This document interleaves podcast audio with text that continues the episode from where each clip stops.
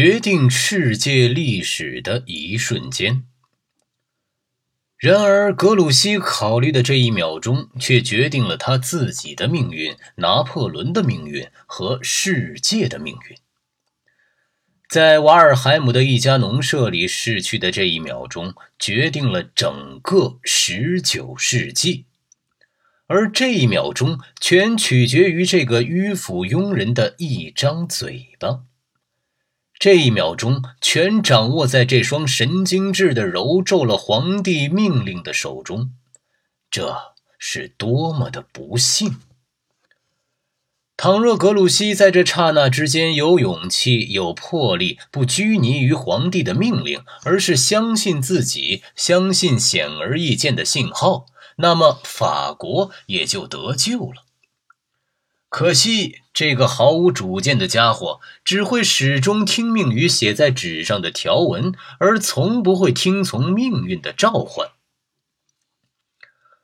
格鲁希使劲地摇了摇手，他说：“把这样一支小部队再分散兵力是不负责任的。他的任务是追击普军，而不是其他。”就这样，他拒绝了这一违背皇帝命令的行动。军官们闷闷不乐地沉默了，在他周围鸦雀无声，而决定性的一秒钟就在这一片静默之中消逝了。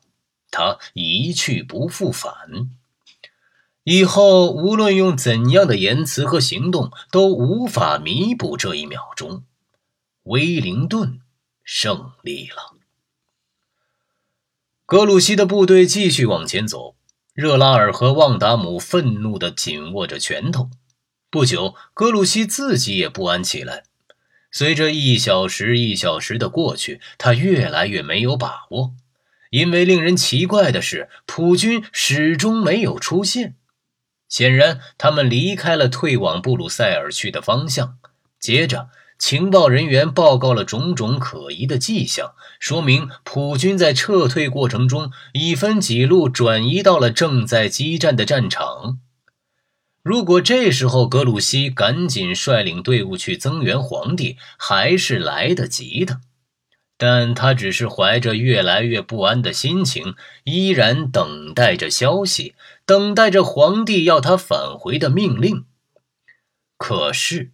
没有消息来，只有低沉的隆隆炮声震颤着大地，炮声却越来越远。孤注一掷的滑铁卢搏斗正在进行，炮弹便是投下来的铁骰子。